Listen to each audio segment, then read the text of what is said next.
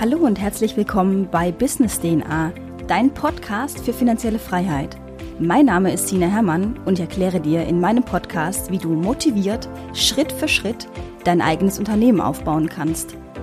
Da deine persönliche Zeit begrenzt ist, erhältst du reale Insights und nützliche Tools zu allen Themenbereichen des Unternehmertums komprimiert in 10 Minuten. Ich möchte dich durch Business DNA motivieren, noch heute dein Leben selbst in beide Hände zu nehmen.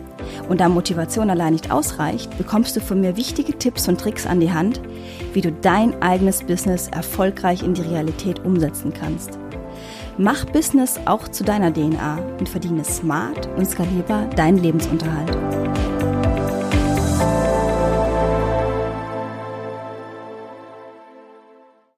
Viele Leute fragen mich immer wieder, ob sie Geld einsammeln sollen von einem Venture Capitalist oder von Business Angels, bevor sie ihr eigenes Unternehmen gründen. Wir werden heute darüber sprechen, ob eine Finanzierung grundsätzlich notwendig ist und was es bedeutet, fremdes Kapital im eigenen Unternehmen zu platzieren. Okay, also solltest du Geld einsammeln, um dein Business zu starten?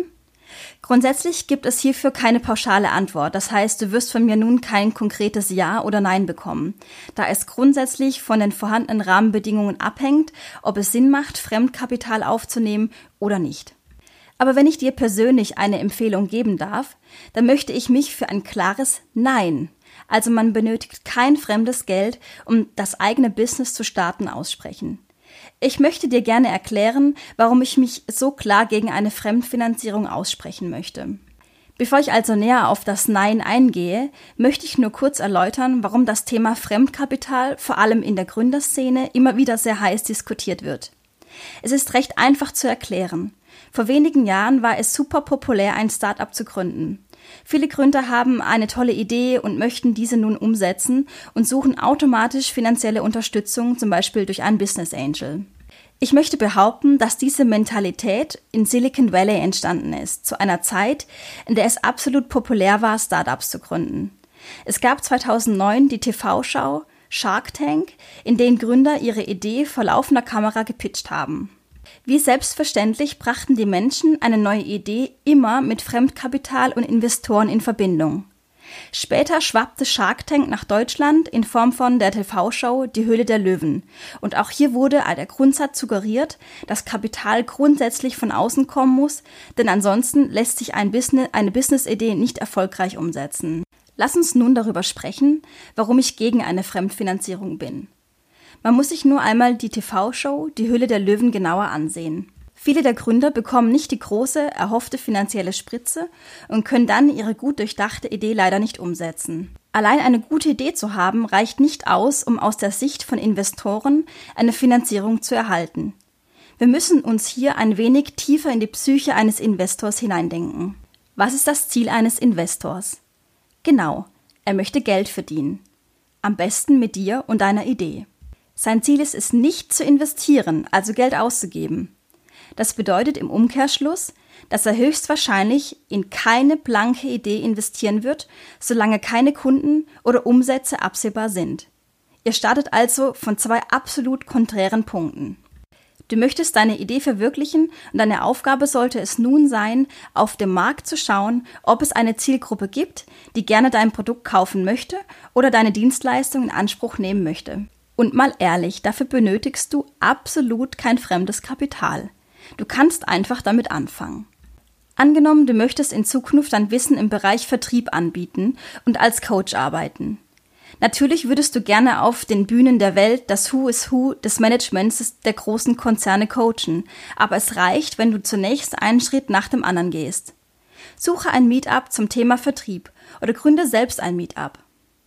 Du wirst sehen, die ersten Leute werden sich anmelden und daraufhin kannst du beginnen, diese Menschen zu coachen. In einem sehr kleinen Rahmen, vielleicht sogar kostenlos. Die einzige Voraussetzung der Teilnahme sollte am Ende ein ehrliches Feedback sein. Probiere dich aus und schaue, wie deine Dienstleistung ankommt und was du nach der Meinung der Teilnehmer an deinem Coaching verbessern kannst. So kannst du Schritt für Schritt deine Dienstleistung perfektionieren und du wirst sehen, die Bühnen werden mit etwas Geduld größer und größer. Wenn du doch einen Investor mit ins Boot holen möchtest, solltest du dir darüber im Klaren sein, dass du dadurch deine Unabhängigkeit verlieren wirst. Für viele von euch hat Unternehmertum neben dem finanziellen Reiz auch noch einen ganz anderen Wert, nämlich Unabhängigkeit. Die Möglichkeit, Entscheidungen frei und selbstständig treffen zu können, hat manchmal einen höheren Wert als der finanzielle Hintergrund.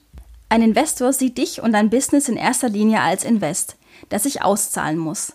Von persönlicher Freiheit und Entscheidungen alleine treffen hält er in den meisten Fällen nicht allzu viel, vor allem dann nicht, wenn ihr nicht einer Meinung seid.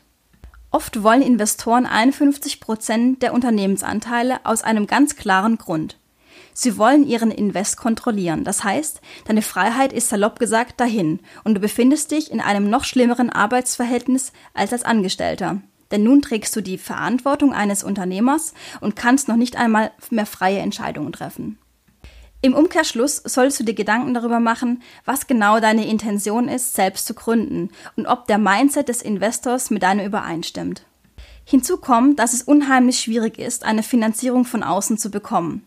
Viele von euch sind absolut verliebt in ihre Idee und können sich nicht vorstellen, dass Dritte es nicht sein könnten. Viele Gründer vertreten den Glauben, dass ihre Idee und eine ordentliche finanzielle Spritze sie in den Olymp heben wird und sie der nächste Zuckerberg werden. Ich kann dir eines sagen. Zuckerberg hat von ganz unten angefangen. Mit 1000 Dollar Kapital in der Tasche hat er Facebook langsam Stück für Stück wachsen lassen. Oder Phil Knight, der Gründer von Nike. Man könnte meinen, dass er von heute auf morgen Nike ein wahres Imperium gegründet hat. Wenn du jedoch näher seine Biografie durchleuchtest, musst du feststellen, dass es Jahrzehnte gedauert hat, die heutige Größe und Marktdominanz zu erreichen. Du siehst also, so wie vieles von außen wirkt, ist es in Realität nicht. Es ist meist ein weitaus steinigerer Weg zu bestreiten, als viele von uns das zunächst denken. Meiner Meinung nach benötigst du kein fremdes Kapital, um dein Unternehmen zu gründen, vor allem nicht in unserem Online-Zeitalter. Es reicht, wenn du eine Website ins Leben rufst und zu einem gewissen Thema via Blog schreibst. Dafür benötigst du 100 Euro und eine Menge Durchhaltevermögen und Sitzfleisch, aber keine 100.000 Euro Investition. Du bekommst alles, was du benötigst, online. Viele Tools sind komplett kostenlos, wie zum Beispiel die, die Webanwendung WordPress, auf der du ein komplettes Online-Business aufbauen kannst. Oder du erstellst ein digitales Produkt. Dafür kannst du den kostenlosen Dienst von Adobe nutzen und eine einfache PDF erstellen, komplett kostenlos. Kümmere dich lieber darum, das richtige Produkt deinen Kunden anzubieten und ihren Pain zu lindern, als sich durch die Welt der Business Angels oder VCs zu pitchen und eine Absage nach der anderen zu kassieren. Alles braucht Zeit und nichts geht über Nacht. Nehme dir die Zeit und gründe ein smartes, eigenständiges Business, das dich freier und unabhängiger macht. Ich fasse diese Folge noch einmal zusammen. Erstens, du brauchst eine valide Business-Idee und ein gutes, schlüssiges Konzept, hier hilft dir mein Workbook, das du exklusiv und kostenlos auf meiner Website sinahermann.de downloaden kannst. Zweitens, du benötigst keine Finanzierung. Wachse organisch und langsam, dafür aber mit der größten möglichen Unabhängigkeit. Drittens, du benötigst keine Unsummen an Kapital, um zu starten. Gründe dein Business mit 100 Euro in der Tasche. Viertens, sei geduldig. Rom wurde auch nicht an einem Tag erbaut. Wenn dir diese Folge weitergeholfen hat und ich dich inspirieren konnte, deine finanzielle Freiheit aktiv zu verfolgen oder du durch meinen Content etwas lernen konntest, dann bewerte meinen Podcast auf iTunes. Das geht recht flott. Innerhalb von zwei Minuten hast du dein Voting abgegeben und hilfst mir dabei, diesen Podcast weiterzuführen, da ich dann mehr Zeit aufwenden kann, weiter guten Content zu liefern.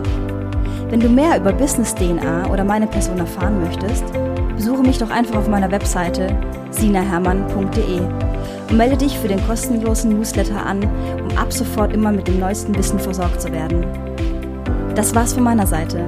Ich wünsche dir viel Erfolg bei der Umsetzung deiner Zukunft. Und denke bitte daran, was uns Johann Wolfgang von Goethe bereits gesagt hat. Erfolg hat drei Buchstaben. Tun. Bis zur nächsten Folge bei Business DNA. Ich verabschiede mich, deine Sina.